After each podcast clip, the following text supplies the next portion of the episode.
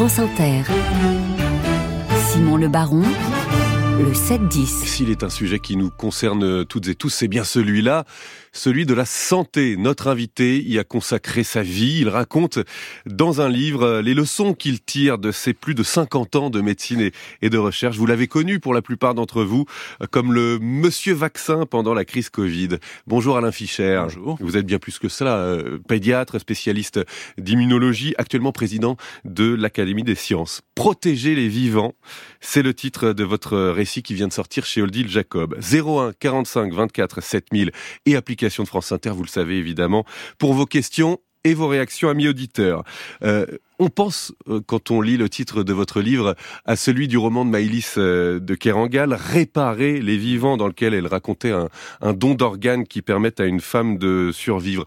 Protéger plutôt que réparer, c'est ce que vous dites? Oui, euh, la, protection peut passer par la réparation, mais la, notion de protection est plus large. Et comme vous l'avez évoqué, ça fait un bon paquet d'années que je que j'ai soigné, et j'ai soigné des, en particulier des enfants. Euh, quand je dis j'ai, c'est toujours une équipe. Hein, il faut avoir ça en tête. Soigner des enfants qui atteints de ce qu'on appelle de déficience du système immunitaire, donc qui ont du mal, en particulier, à se défendre contre mmh. les, les microbes. Et donc, il fallait les protéger. Il faut d'ailleurs continuer à les protéger.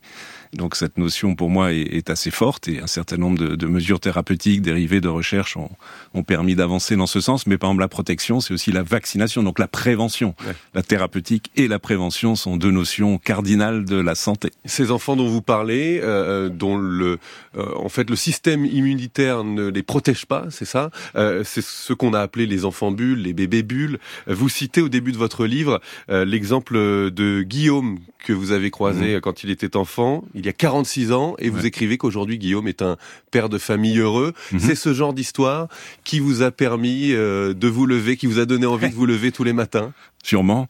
Alors, il faut peut-être nuancer un tout petit peu le, cette notion d'enfant bulle que les médias aiment bien et relativiser. Aujourd'hui, ça n'existe plus les bulles qui étaient des enceintes stériles plastiques pour protéger des tout petits bébés oui. qui avaient les formes les plus sévères de ces déficiences. Il faut savoir qu'à côté, en fait, il y a des centaines de maladies qui sont pour la plupart héréditaires, donc transmises, et qui provoquent des déficiences à des degrés variables, heureusement parfois beaucoup moins sévères, euh, de, de nos défenses immunitaires. Les... Guillaume est un exemple effectivement euh, d'un enfant qui a pu bénéficier il y a quand j'étais interne en médecine, donc euh, jeune euh, oui. médecin en de 77. En 77, merci de me le rappeler, c'est un peu cruel. Pardon. Vous avez raison.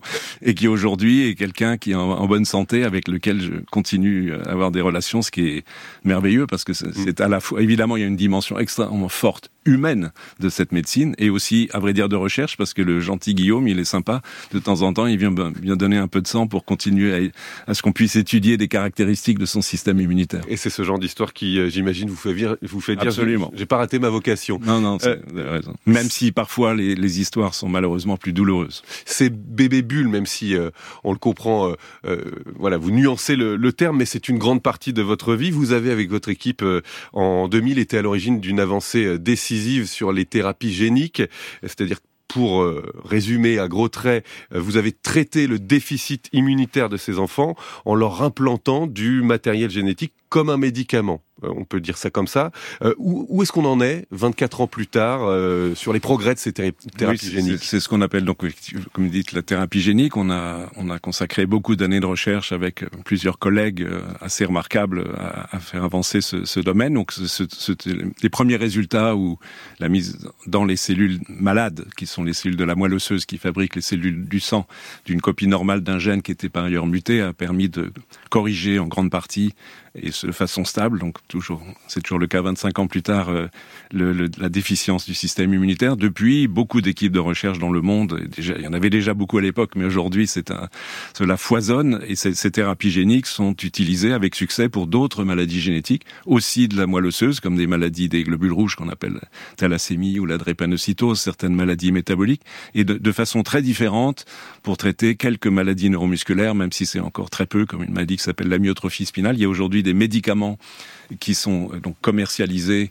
euh, qui permettent de traiter certaines de ces maladies. Et puis une grande avancée à laquelle je n'ai rien à voir, elle concerne le domaine du cancer où les, ce qu'on appelle le terme dans notre jargon les CAR-T sont des lymphocytes T, donc une de nos catégories de globules blancs ont été génétiquement modifiés, les, les propres lymphocytes du malade, pour s'attaquer à certains types de cancers. Est-ce qu'on peut espérer, grâce à ces thérapies géniques, voir à terme euh, toutes les maladies rares, génétiques, voire certains cancers, vous l'avez dit, euh, soignés je dirais pas les choses ainsi. Je pense que l'arrivée de la thérapie génique, donc progressivement depuis ces 25 dernières années, apporte une arme supplémentaire en médecine, à côté des médicaments chimiques classiques, mais aussi des, ce qu'on appelle les biothérapies avec des anticorps, euh, avec des cellules, avec des ARN, et là c'est la thérapie génique avec les ADN. Donc c'est une arme de plus. Hmm et qui augmente les chances d'apporter des, des, solutions, je l'espère, pour d'autres maladies génétiques rares et peut-être des maladies moins rares. Mais il ne faut pas considérer que c'est la solution. De... C'est évidemment pas ça. Plus ça coûte très cher, c'est assez complexe.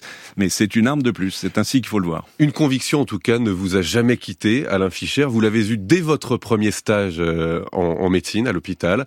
C'est la conviction que la médecine et la recherche étaient indissociables. Pourquoi? Oui, enfin pour moi c'est une évidence. Je pense que c'est ainsi pour beaucoup.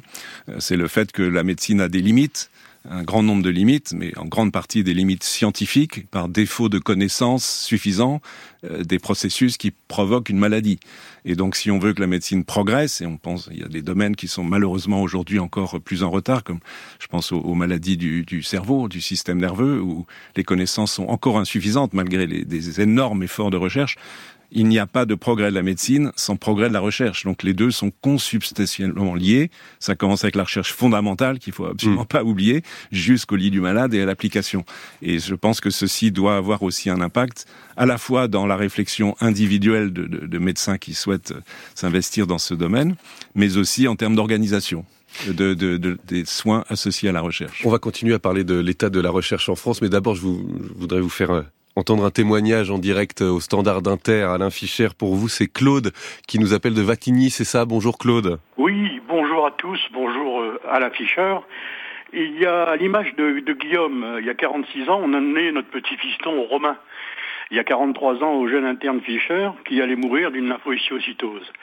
Alain a pris les choses à bras le corps, il a sauvé bien sûr Romain qui est en parfaite forme maintenant. Alors je voulais juste dire que lorsque Alain Fischer euh, conseille à la population de se vacciner, il vaut mieux l'écouter lui que les gourous sur certaines antennes. Voilà ce que je voulais vous dire, vous apporter un témoignage vivant d'une chose bien vivante grâce à un afficheur. Merci beaucoup pour ce très joli témoignage, Claude. On parlera des vaccins d'ailleurs tout à l'heure. Alain Fischer, ça vous fait bah, merci, plaisir. Merci beaucoup, Claude. Ce témoignage est touchant et évidemment, je ne peux que souscrire à la conclusion de ce témoignage. Alors, euh, on, on parle de la recherche qui permet donc très concrètement de sauver ces enfants dont on parle, de faire des progrès tous les jours. Est-ce qu'aujourd'hui, les jeunes médecins ont les moyens de cette ambition dont vous parliez, de d'associer toujours médecine et recherche. Vous dites que la recherche en France est en mauvaise santé. Oui, alors il y aurait beaucoup de choses à dire à, à propos de ce que vous venez d'évoquer. Un, il y a heureusement toujours de jeunes médecins et j'en connais beaucoup aujourd'hui là où je travaille à l'Institut Imagine, qui ont la pêche, la niaque et qui ont envie de faire progresser la médecine. Et c'est un plaisir de les voir au quotidien s'investir. Il faut la deuxième chose à dire, c'est qu'il n'y a pas que des médecins qui font de la recherche.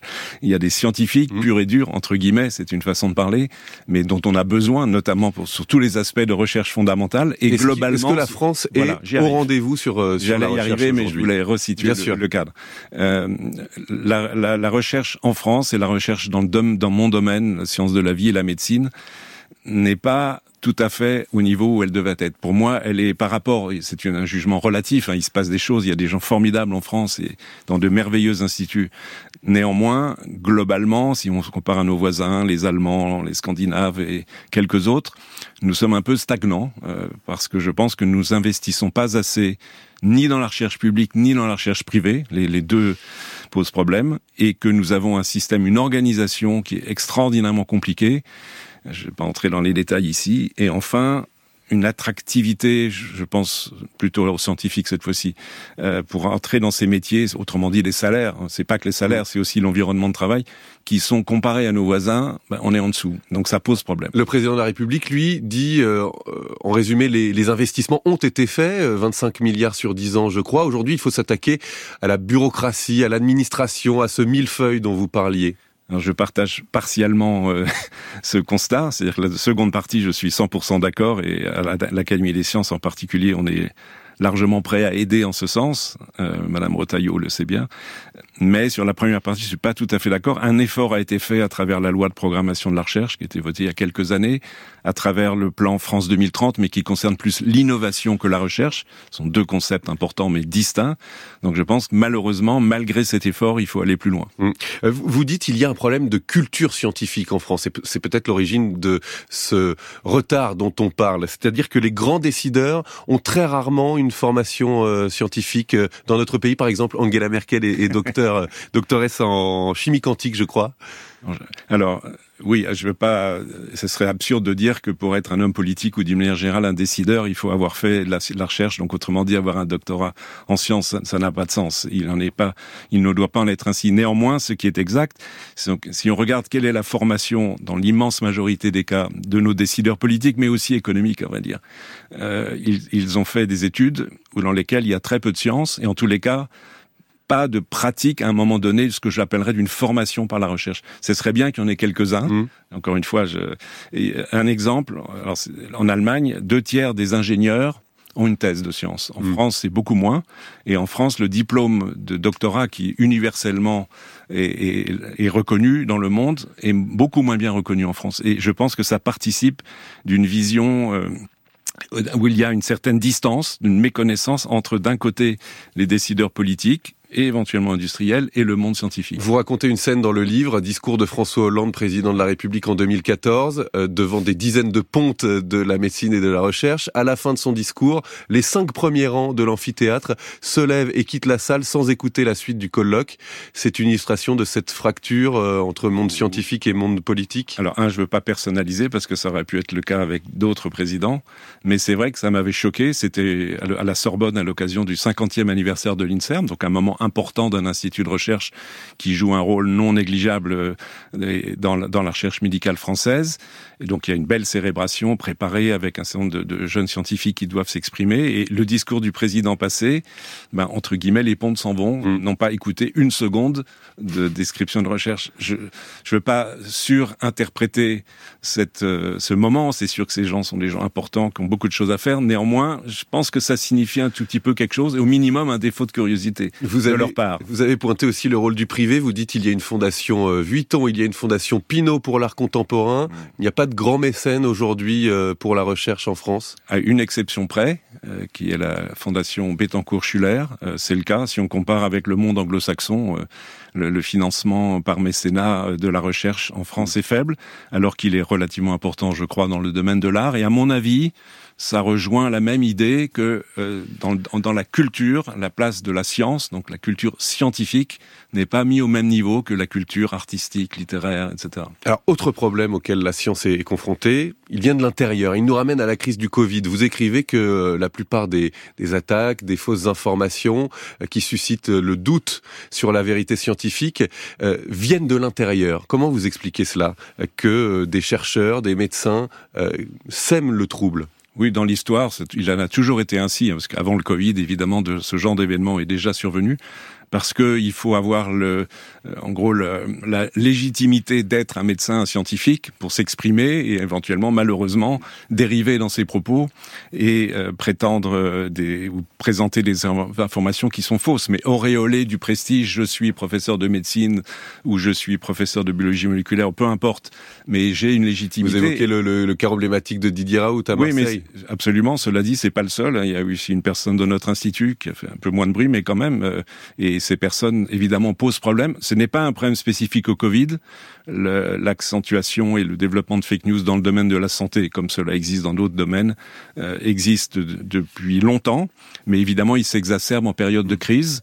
Et je pense que nous, euh, médecins scientifiques, avons à être extrêmement vigilants, à être plus vigilants que nous l'avons été, honnêtement. Je pense qu'on peut battre notre coupe et, pour limiter l'impact de ces personnes. Question d'auditeur à ce sujet pour vous, euh, Alain Fischer, Frédéric, qui nous appelle de Pau bonjour. Oui, bonjour Inter. Alain Fischer, bonjour. C'est peu de dire que la période Covid a été marquée par des polémiques euh, scientifiques qui n'ont pas été résolues, si ce n'est, comme l'a dit le, précédent auditeur, par des insultes à des gens euh, traités de gourous, de complotistes, alors que ce sont des chercheurs et des soignants de renommée et de capacité mondiale. Alors ma question, est-ce que vous ne pensez pas qu'il serait temps aujourd'hui d'avoir un vrai débat scientifique contradictoire public qui, n'a, aurait dû venir obligatoirement après une telle crise et qui n'est pas venu. Et j'aurais aimé éventuellement avoir contrôle de suite.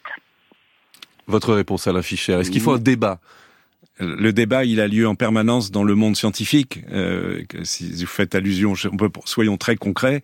Est-ce que la chloroquine permet, ou l'hydroxychloroquine permet de traiter le Covid? Je peux vous dire que ce sujet, il a été discuté abondamment et intensément par un grand nombre d'équipes de recherche et de médecine dans, dans les courants de l'année 2020, puisque c'est là que ça s'est passé. Ça a généré euh, trop d'essais cliniques pour tester euh, l'efficacité éventuelle de ce médicament. Tous ces essais cliniques se sont terminés, ceux qui ont été faits dans les règles de l'art, euh, par une conclusion qui était que l'hydroxychloroquine est inefficace et parfois en plus tout petit peu dangereuse. Donc le débat scientifique, il est clos. Hmm.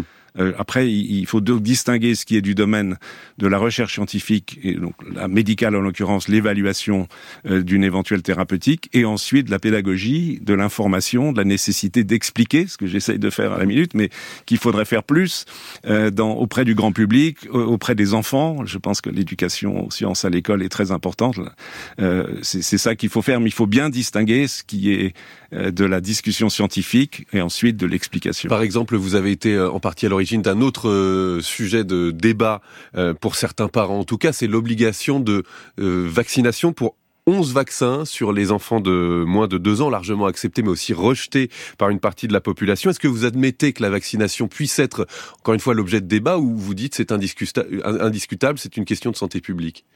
Les deux, mon capitaine, si je puis dire. C'est à la fois une question de santé publique, j'aurais pas le temps de le développer largement, mais en gros, les vaccins, à la fois ceux-là et d'autres protègent les personnes vaccinées et aussi pour beaucoup d'entre eux, pas la totalité, mais pour beaucoup d'entre eux, évitent la dissémination, la transmission à d'autres, y compris à des personnes très malades. Donc, on protège euh, les, personnes en, situation de fragilité et ceci est, très important.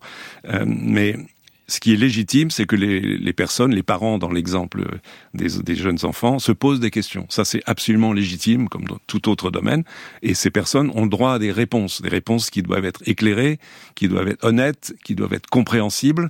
Euh, et, et, voilà, ça, ça c'est essentiel, c'est que le, le, monde de la santé, les médecins, mais aussi les pharmaciens, les infirmières, bref, tous ceux qui sont au contact du public, apportent les explications adéquates, encore une fois justes, euh, auprès des, des, des, personnes qui sont qui s'interrogent. Ça, c'est légitime, euh, mais ce n'est pas une une raison de remettre en cause, par contre, des acquis scientifiques. Vous disiez, il faut euh, mieux encadrer, sans doute, la parole des médecins, des chercheurs, davantage les responsabiliser. Mais vous voyez qu'un un, projet de loi qui est discuté en ce moment à l'Assemblée nationale suscite la polémique, accusé de vouloir, en résumé, interdire la contestation, la critique du vaccin.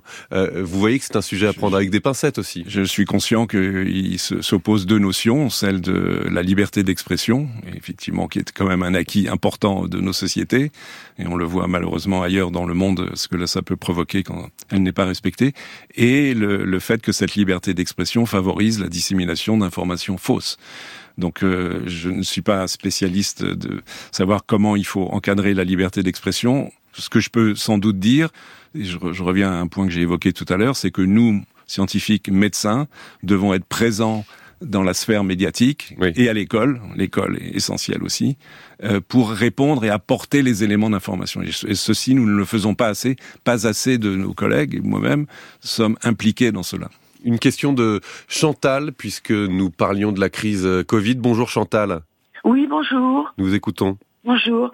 Euh, oui, j'ai une question qui me taraude, moi, depuis des mois. J'ai attrapé le Covid en 2021. Je l'ai attrapé une autre fois. Pas de forme extrêmement grave, sauf que j'ai perdu le goût et je ne l'ai jamais retrouvé. Et puis, neurologiquement, enfin, nerveusement parlant, j'ai senti que je n'étais plus tout à fait, tout à fait la même. Mmh. Est-ce que la recherche pour le Covid long continue? Est-ce qu'elle est vraiment effective? Est-ce qu'elle donne des résultats? Nous n'en entendons plus jamais parler. C'est vrai. Merci euh, Chantal de poser la question. à la Fischer. Je suis pas forcément tout à fait un spécialiste de cette question, mais ce, que j'en sais, c'est que la recherche continue. Il y a eu encore récemment des publications scientifiques de très haut niveau, au minimum décrivant les symptômes, parce qu'il faut déjà, quand une nouvelle maladie, il faut la décrire, et ensuite apportant des éléments, des, des pistes de compréhension qui peuvent, je l'espère, déboucher sur des thérapeutiques. Ce que peut ajouter à propos du Covid long, et parfois il y a une confusion dans l'esprit des gens, c'est que la vaccination protège contre le Covid long et ne provoque pas mm. le Covid long. C'est le Covid qui provoque le Covid long. Euh, vous ouvrez la dernière partie de votre livre, Alain Fischer, par un exercice d'anticipation.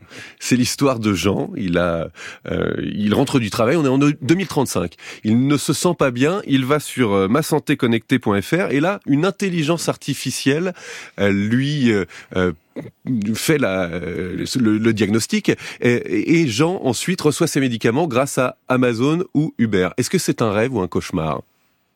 C'est quelque part entre les deux. Il faut nuancer les choses. L'intelligence artificielle est à l'évidence euh, une, une, technologie, je vais l'appeler ainsi, euh, qui est une avancée euh, qui aide déjà euh, en santé, en médecine, par exemple, des systèmes d'intelligence artificielle qui interprètent mieux que les médecins des images radiologiques ou des images de, de biopsie, d'anatomopathologie, comme on mhm. dit.